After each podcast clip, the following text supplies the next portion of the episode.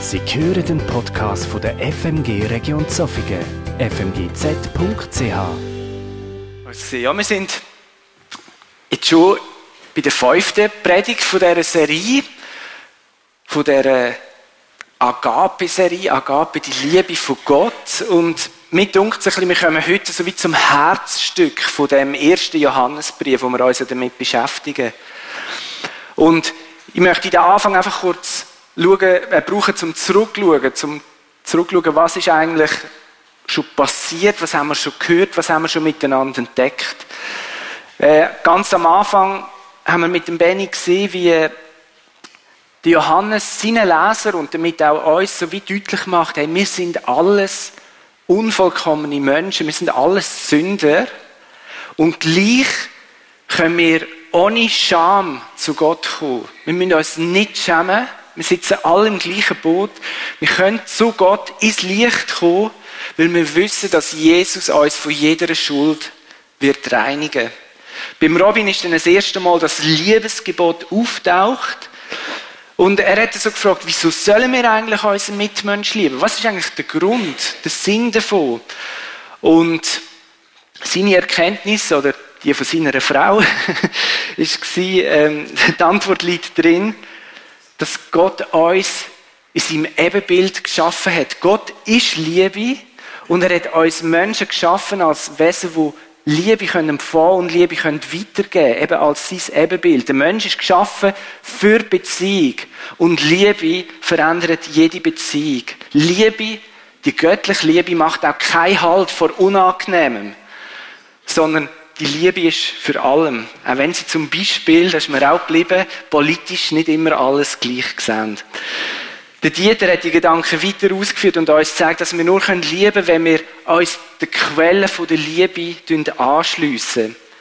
Und damit das möglich ist, braucht es vor allem eins, nämlich Zeit. Dass wir uns Zeit nehmen und uns dieser Liebe aussetzen. Wir können nicht erwarten, dass wir das Liebesgebot erfüllen können, wenn wir uns dieser Liebe nicht aussetzen, uns dieser Liebe hingeben. Und da dafür steht auch der Brunnen als Symbol. Ui, ist das, ah nein, er läuft noch. Das sieht man da gar nicht. genau. Plätschert da leislich vor sich an. Die Liebe fließt von Gott zu dir, zu mir und von uns soll sie weiterfließen in die Welt hinein. Zu allen Menschen, zu den Angenehmen wie auch zu den anderen weniger angenehm.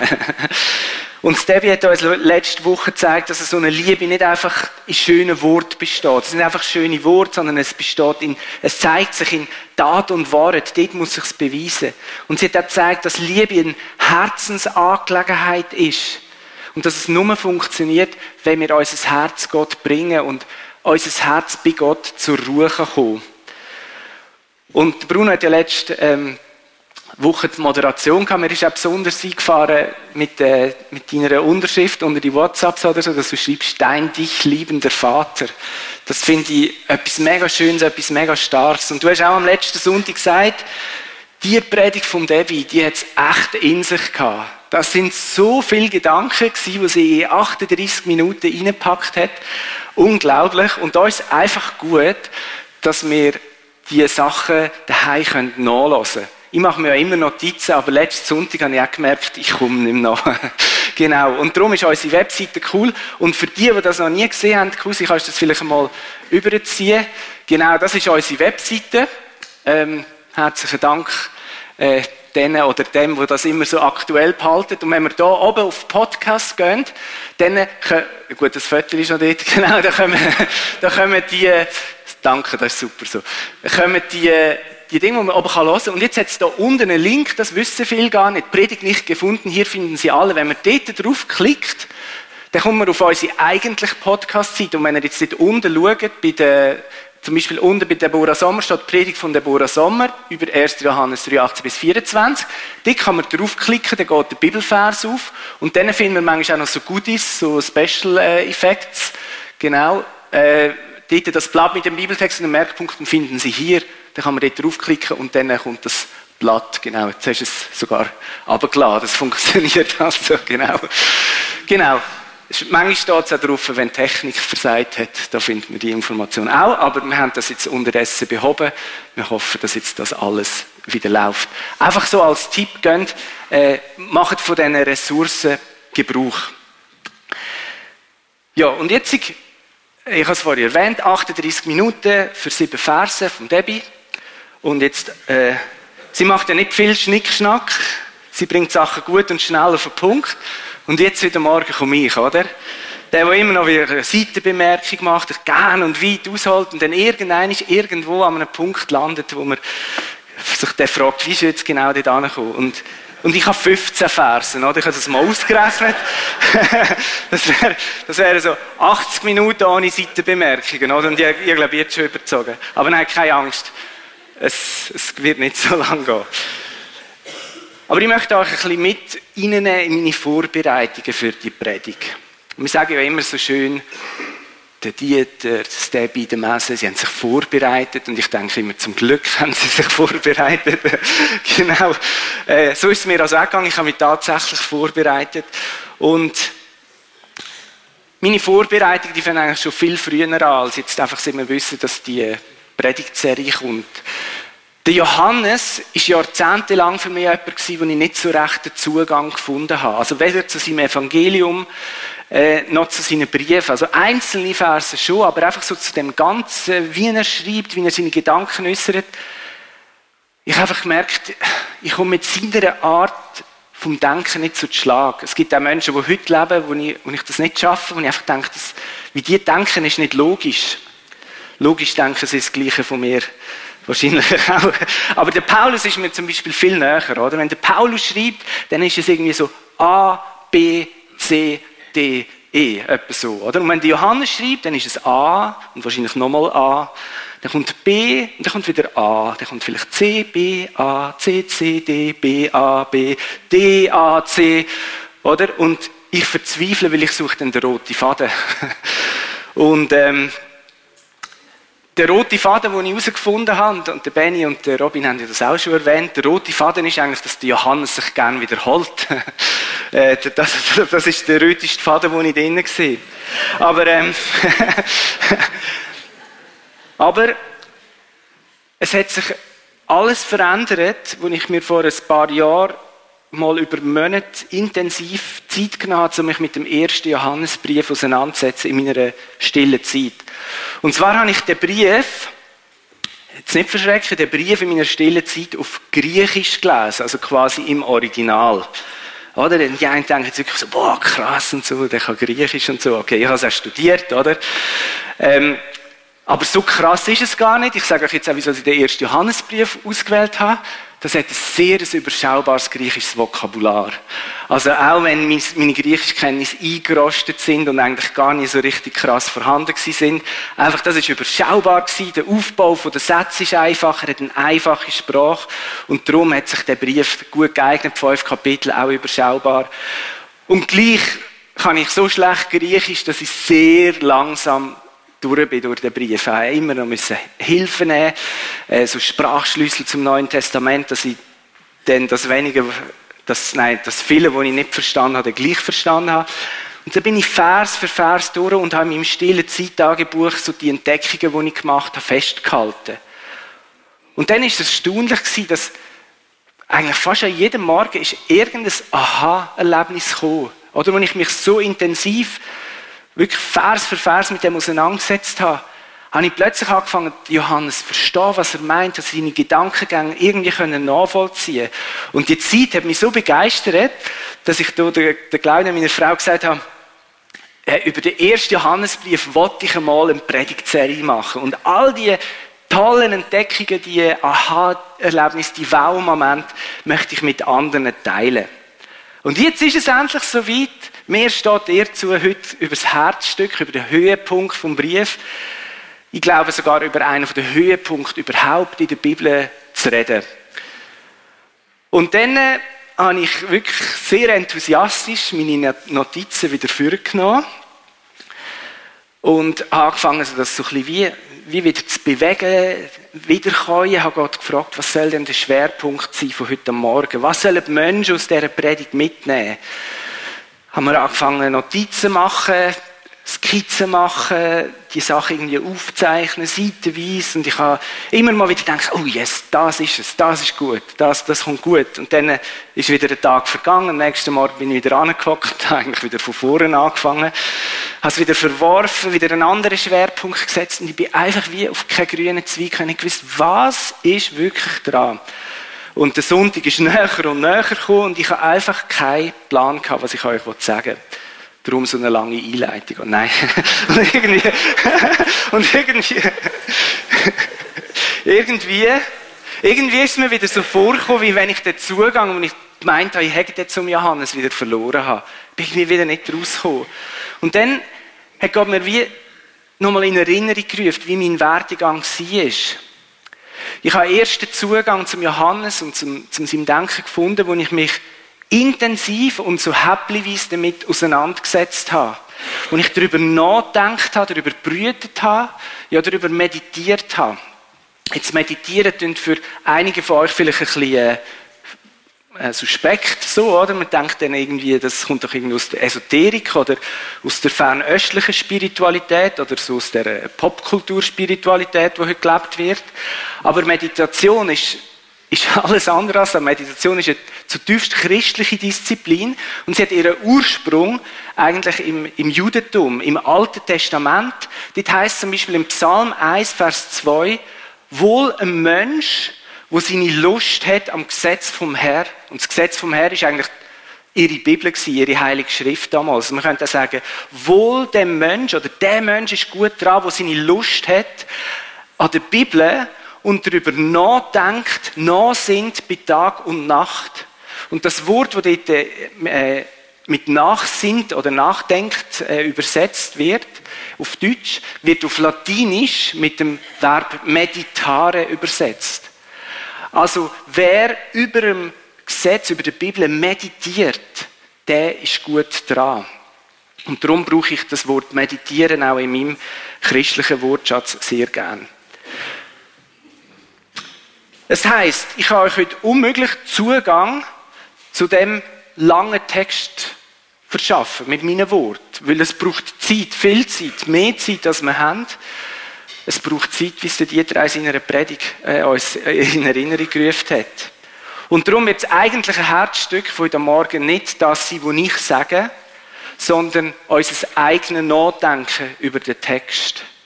Ich habe gesagt, mir hat es geholfen, so den den Text auf Griechisch zu lesen. Wir sind diesen Zusammenhang bewusst worden. Ich habe plötzlich gesehen, ah, da steht das gleiche Verb wie dort.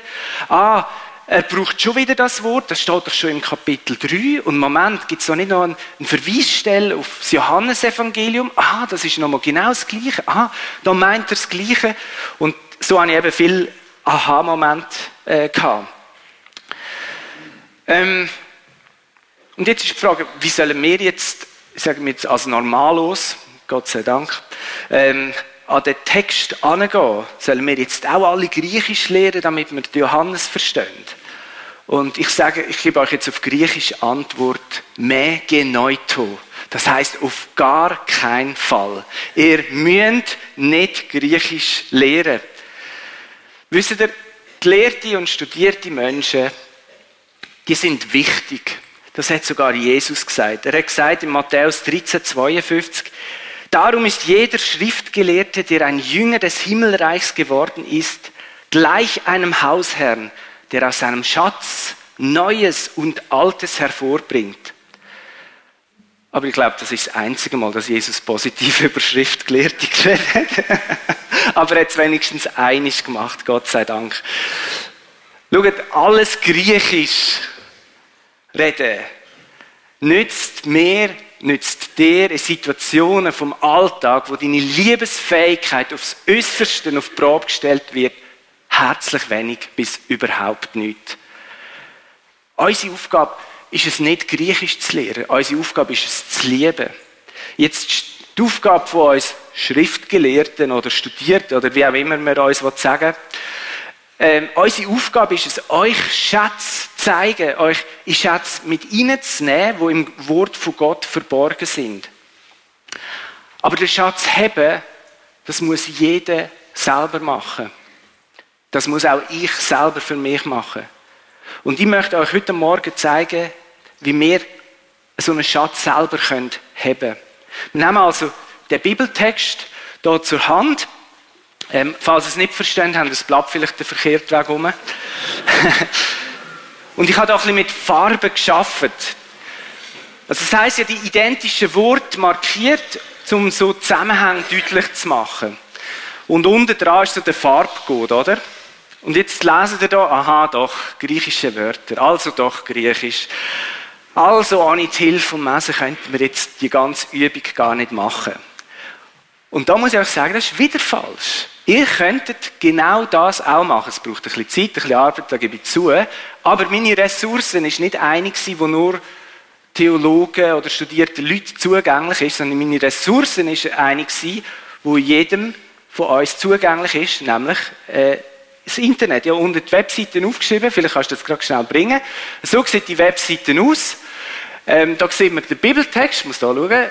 Und jetzt, wenn man dort oben das S drückt, kommen, sofern das Internet funktioniert, kommen ganz viele so G-Zahlen nachher. Und jetzt kannst du mal irgendwo auf so eine G-Zahl drücken.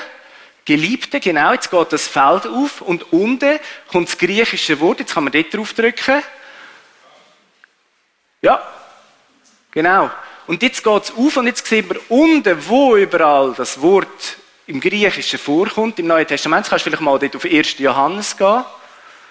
Genau. Und dann sieht man, wo das, das Wort überall, äh, in welchen Versen dass es überall vorkommt. Ich finde das genial. Ähm, das ist jetzt nicht gedacht, dass er äh, die Bibel immer so lesen, aber wenn er wirklich mal so eintauchen will und, und wirklich mal wissen, was steht da genau, wo kommt das Wort noch vor, ist es eine geniale Ressource. Gibt es auch als App, äh, mindestens auf Android und auf iPhone, nehme ich schwer an, gibt es das auch. Äh, ich habe unten sogar noch den QR-Code äh, eingeblendet, den könnt ihr äh, ein, genau, dann könnt ihr das scannen und das selber mal anschauen. Und ja, ich finde das erstaunlich. Ich weiß nicht, wie es äh, auf Russisch oder auf Ukrainisch äh, ist, ob es dort auch so eine Ressource gibt, aber grundsätzlich ist es, ist es wahnsinnig fantastisch, was uns das Internet, sagen wir, neben allem Fluch, was auch mit sich bringt, was für Sagen das es bedeutet und wie wir davon profitieren können. Jetzt, der, das ist ja, der Text, den wir hier haben, ist aus der Elberfelder Bibel. Und das ist vielleicht noch wichtig, dass man weiß, Elberfelder Bibel ist eigentlich nicht also das klingt jetzt vielleicht für viele komisch, aber es ist eigentlich nicht eine Übersetzung, sondern die Elberfelder hat sich zum Ziel gemacht, möglichst wörtlich die Sachen wiederzugeben. Also das heißt, man hat ein griechisches Wort genommen und versucht, das möglichst gleich auch vom Satzaufbau und so in Deutsch zu machen. Das ist, das ist eine Art wie eine, eine interlineare Übersetzung. Vielleicht kennen ihr das. Jetzt, wenn ich mit diesen Sätzen äh, in der Kante zu meinem Deutschlehrer gegangen wäre, hätte er wahrscheinlich jeden zweiten Satz unterwählt und auf der Seite geschrieben, schlechter Stil. Also das muss man einfach wissen. Die Elberfelder ist nicht gutes Deutsch, sondern es ist eigentlich ein Hilfsmittel, dass wir uns dem Text nähern können. Und ich empfehle, dass man nebst so einer Übersetzung, die super ist für das Bibelstudium, auch noch eine, eine, eine andere Übersetzung hat, die sich darum bemüht, die Gedanken von der Bibel so überzugeben, dass es bei uns Deutschsprachigen halt wirklich auch ankommt. Dass es die Sprache ist, die wir auch reden. Schon der Luther hat gesagt, man muss den Leuten aufs Maul schauen. Und darum hat sich nach dem Luther die Bibelübersetzung auch nicht abgeschlossen, weil unsere Sprache hat sich entwickelt und man hat immer wieder neu müssen anpassen, die Übersetzungen, damit wir es verstehen. Also, das Beste finde ich, du hast einen Elberfelder oder, oder einen auch eine Zürcher Bibel, die sehr wörtlich ist. Auf der einen Seite, auf der anderen Seite hast du vielleicht eine Basisbibel, eine, neue, eine NEU, eine NGÜ oder eine Hoffnung für alle, wo dir quasi hilft, das auch nochmal zu übersetzen oder neue Aspekte drinnen zu entdecken. So, Seitenbemerkung, fertig. Gehen wir die Begriffe kurz durch. Ähm, Unten habe ich aufgeschrieben, welche Worte das jetzt hier rausgepickt habe. Es hätte noch mehr gegeben, aber irgendwann ist, ist der genug gewesen. Zuerst das Agapau, das heißt lieben. Agapetos, das heißt Geliebte. Und Agape, das heißt Liebe. Eben die göttlich bedingungslos sich selber verschenkende Liebe. Schaut mal, wie viel das, in diesem Text vorkommt. Das, irgendwie sehen wir da nur pink. Ähm, das ist wirklich das Herzstück. Da schlägt im Johannes sein Herz für die Liebe, die er selber erlebt hat. Wir haben schon viel darüber geredet. Etwas möchte ich einfach nochmal betonen, was Debbie letzte Woche schon gesagt hat. Nämlich mir ist wirklich erst gestern, obwohl ich sie am Sonntag schon hätte können merken, einfach so bewusst wurde, was das für ein Anrede ist, wo der Johannes da braucht. Ihr Geliebte. Er sagt nicht einfach, ja, ihr, ihr, ihr liebe Leute oder so, sondern er sagt, ihr Geliebte. Und das ist ein Anrede, das habe ich dann auch mit dem Tool, das ich euch vorher vorgestellt habe, herausgefunden. Die Anrede braucht nicht nur die Johannes, sondern die Anrede braucht auch der Paulus, braucht auch der Petrus, braucht auch der Jakobus und der Judas, beides Brüder von Jesus, wenn sie schreiben. Das heißt, die Standard-Anrede, die die Leute haben, ist nicht irgendwie Liebe mit Christen oder, oder äh, genau, ihr Guten oder ihr was auch immer, sondern die Standard-Anrede war, ihr Geliebten. Ihr seid geliebt von Gott. Und das ist unsere wahre Identität. Das zeichnet uns als, als Kind von Gott aus. Wir sind geliebt. Und es, steht, es spielt keine Rolle, wo wir in unserem Leben stehen. Wir sind Geliebte. Okay. Dann das nächste Wort, Allelon. Einander. Einer den anderen. Im Russischen sind es zwei Wörter, habe ich gesehen. Eben einer der andere. Das heißt, es betrifft jeden und jede. Und zwar einerseits betrifft es jeden von uns, der Liebe weitergeben, aber auch die Liebe ist für, soll für jeden zugänglich sein, eben für die Angenehmen und auch die anderen. Dann das nächste Wort, Ginosko, kennen, erkennen, wissen, verstehen. Es geht beim christlichen Glauben nicht in erster Linie einfach um ein bloßes Bekenntnis mit den Lippen oder um ein Bescheidwissen über. Es geht nicht um ich glaube das. Also das ist die Grundlage natürlich für unseren Glauben, ist ich glaube das. Kommen wir später darauf zurück. Aber es geht viel mehr um ein Ich glaube dir oder ein Ich vertraue dir. Und das Wort Aginosko, das gleiche Wort, wie gebraucht wird, wenn ein Mann und eine Frau miteinander Sex haben. Also ein relativ ziemlich äh, inniges und intimes Wort. Und Gott hat das geschaffen, weil er möchte mit uns Menschen genau so eine innige und intime Beziehung haben, wie ein Mann und eine Frau miteinander haben. Gott möchte, dass sich unser Herz mit seinem Geist verbindet. Und es geht darum, dass wir ihn immer besser kennen und verstehen lernen. Das heißt auch automatisch, dass wir immer mehr von seiner Liebe empfangen und ihm die Liebe zurückgeben. Und wie geben wir Gott die Liebe zurück? In dem, dass wir unseren Nächsten lieben, wie uns selber. Dann das nächste Wort, Meno. Das ist ein cooles Wort, Meno. Das heißt bleiben, verweilen, sich aufhalten. Wir können zu Gott kommen und wir können wieder von ihm weglaufen. Wir können in die Gegenwart von Gott reinkommen, zum Beispiel am Sonntagmorgen wie heute, und wir können in der nächsten oder übernächsten Stunde wieder aus dieser Gegenwart rausgehen. Wir können uns wieder von ihm entfernen. Aber Johannes wünscht sich, und mit dem wiederholt er nur, was, was Jesus selber gesagt hat, er wünscht sich, dass die Beziehung zum dreieinigen Gott unser Höchsten ist. Dass es quasi unser Wohnort ist, unsere Bleibe ist, unser Daheim ist, unsere Basis ist. Und aus dieser Beziehung, aus dem Daheimsein bei Gott, soll alles rausfließen. Denn die nächsten Wörter, die ich zusammengenommen habe, obwohl sie äh, von der Wortherkunft nichts miteinander zu tun haben, ist einerseits Hyos, das heißt Sohn, und das andere ist Apostello, das heißt senden, aussenden und hinsenden. Ich habe es zusammengenommen, weil mir aufgefallen ist, wie fest, dass Johannes das in dem Abschnitt betont. Gott hat seinen Sohn gesandt. Er hat seinen Sohn geschickt. Und jetzt gibt es viele Sachen in dem Text, wo im Präsens, in der Gegenwartsform geschrieben sind. Oder manchmal sind sie in einer Form geschrieben, wo so das Kontinuierliche betonen. Es gibt die zwei Formen im Griechischen. Aber an diesen Stellen da, wo, wo er Sohn und das Gesendetsein bringt, redet Johannes von einer abgeschlossenen Vergangenheit. Mit anderen Worten, er redet von einem Ereignis in der Weltgeschichte, wo einmalig ist und wo passiert ist. Und in dem, dass er das sagt, betont er, hey, schau, das, was passiert ist, das ist etwas Einmaliges. Das hat es so nur einisch gegeben. Und es ist so einmalig und so besonders dass es es vorher und es nachher gibt. Das Ereignis ist so wichtig, dass wir unsere Zeitrechnung an dem ausgerichtet haben. Es gibt es vor Christus und es gibt es nach Christus. Das Ereignis ist so wichtig, dass wir uns jedes Jahr ein bis zwei Monate vorher damit auseinandersetzen, indem wir Musik hören, um uns darauf einstimmen, indem wir Kerzen anzünden, wo wir Advent feiern. Advent heißt Ankunft von einem König. Jedes Jahr denken wir wieder dran, was das bedeutet, dass Jesus von Gott auf die Welt geschickt worden ist. Nämlich mit dem Auftrag, die kaputte Beziehung zwischen Gott und Mensch wiederherzustellen.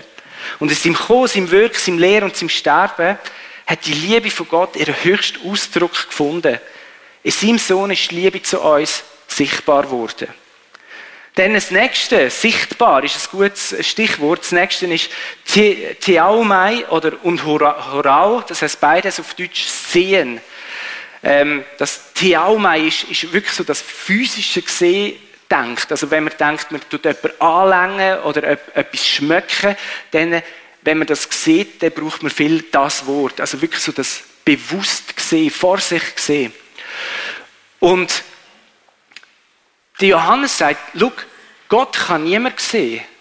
Und kurze Zeit später sagt, aber wir haben Gott gesehen. Und wie kann das gehen? Weil Gott seinen Sohn geschickt hat. Und der Johannes hat seinen Sohn gesehen. Der Johannes hat die Liebe von Gott in Person gesehen. Er kann von sich sagen, ich habe Gott gesehen. Ich habe die Liebe gesehen. Jetzt kann man sagen, ja schön Johannes, du hast ihn gesehen. Aber jetzt ist er wieder im Himmel. Er ist einfach wieder gegangen, kommt er schon zurück. An das denkt man bei Advent auch, dass er wieder zurückkommt. Aber jetzt ist er ja nicht da. Da sagt Johannes, die Liebe sieht man immer noch. Die Liebe von Gott begegnet dir immer noch. Nämlich, wenn du die Nächste liebst, sieht die Nächste Gott. Er sieht Liebe in Person immer noch, weil Jesus durch seinen Heiligen Geist in uns lebt. Gott ist sichtbar. Durch dich und durch mich für die Welt. Und das ist das nächste Stichwort. Äh, nein, Quatsch. Zuerst kommt das Teleo ähm, und Teleios. Das heißt vollendet, zum Ziel bringen.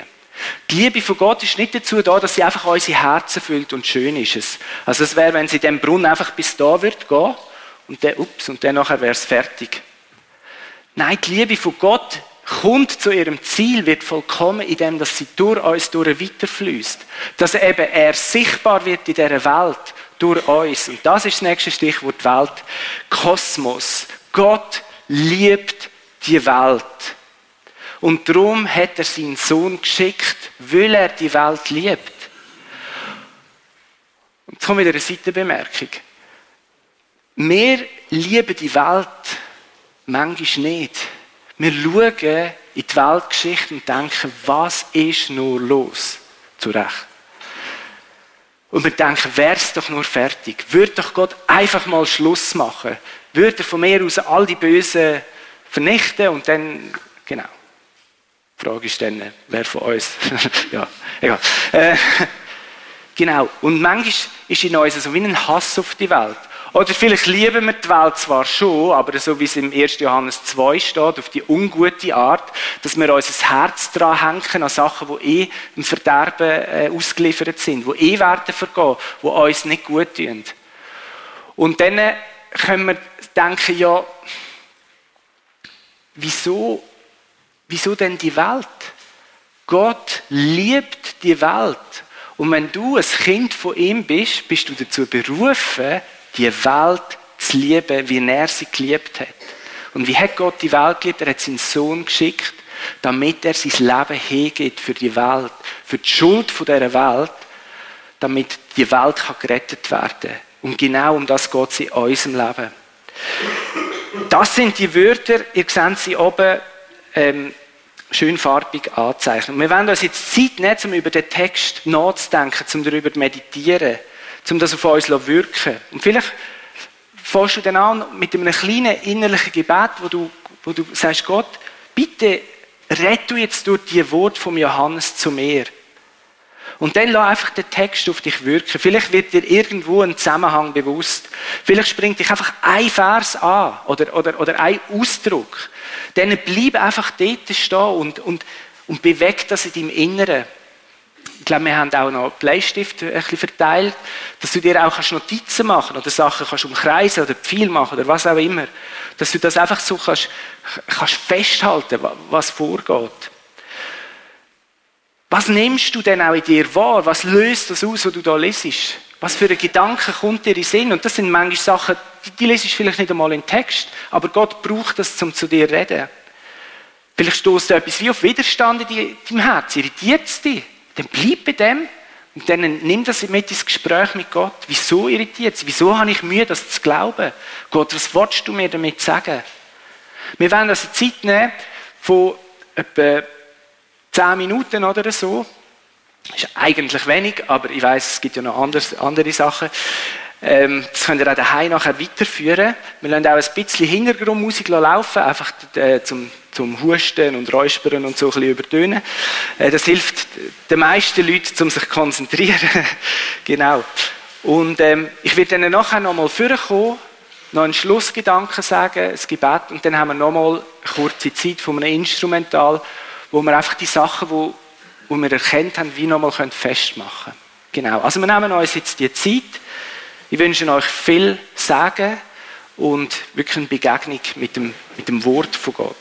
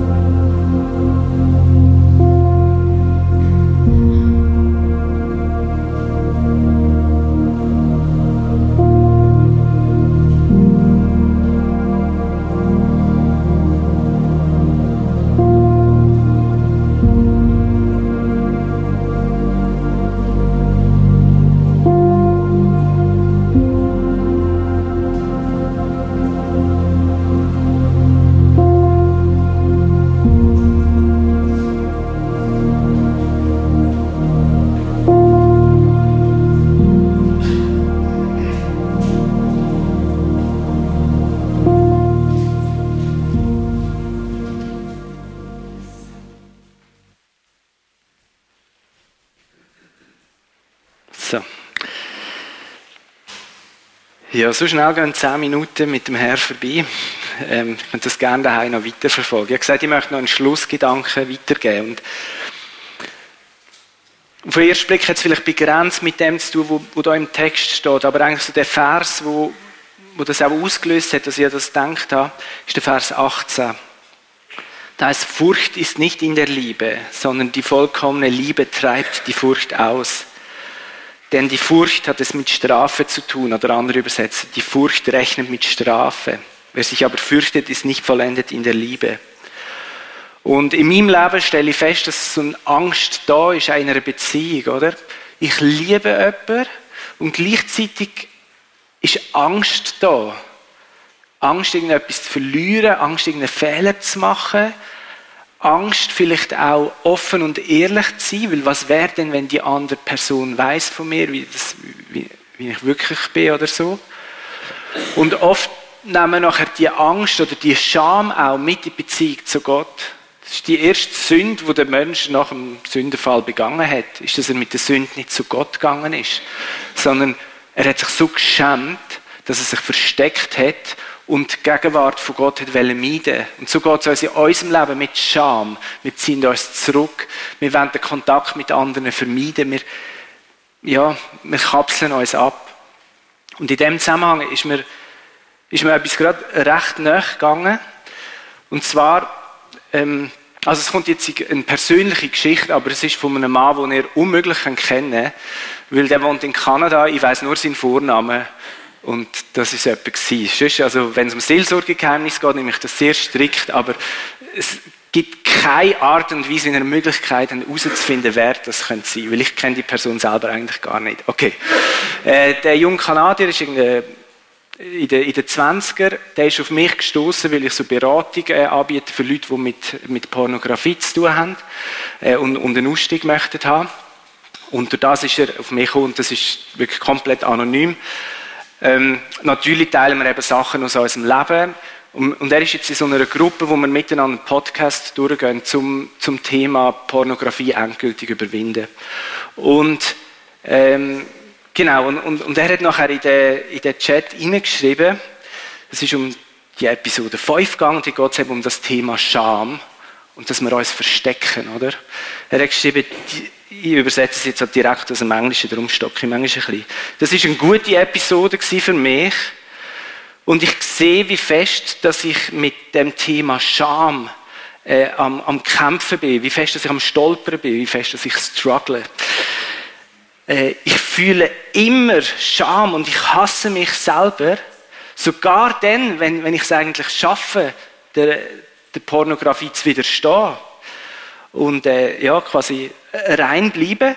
Aber ich hasse mich selber immer noch und schäme mich dafür, dass ich überhaupt daran denke oder dass ich äh, in der Versuchung bin. Ja. Es fühlt sich für mich so an, wie wenn normale Leute gar nicht mit dem zu, äh, zu kämpfen hätten und dass es einfach etwas ist, was mit mir falsch ist. Oder? Das ist Scham. Scham sagt ja, du bist der Fehler. Nicht du machst etwas falsch, sondern du bist der Fehler. Stevie hat am Pfingsten über das Thema geredet. Und er schreibt dann weiter, ich weiß, dass Sarah, also die, die den Podcast macht, die sagt, das ist nicht wahr, ich bin nicht der Fehler. Aber es scheint einfach, dass ich das nicht glauben kann so fest ich es auch versuche zu glauben. Ich bin nicht fähig, mir selber zu vergeben für das, was ich mache, weil ganz offen gesagt, ich fühle mich nicht danach, dass ich Vergebung verdient hätte. Ich weiß, Gott liebt bedingungslos und er vergibt. Es spielt gar keine Rolle, was ich gemacht habe. Aber ich habe Mühe, das zu akzeptieren, dass mir vergeben ist, weil ich mache ja immer weiter den gleichen Mist. Immer und immer wieder. Ich fühle, oder es fühlt sich für mich so an, wie wenn der einzige Weg, dass ich mir selber vergeben kann, ist, in dem, dass ich mich so fühle, wie wenn ich Vergebung verdient hätte. Das ist etwas, wo ich einfach nicht weiß, wie ich es überwinden kann. Da hört die Nachricht auf. Ähm, es hat mich mega betroffen, also ich habe das gestern geschrieben, es hat mich mega betroffen gemacht. Ich habe noch nicht geantwortet. Ich glaube, glaube, dass in dem Bibeltext die Antwort liegt. Gott liebt uns bedingungslos. Du kannst noch so einen Scheiß machen in deinem Leben.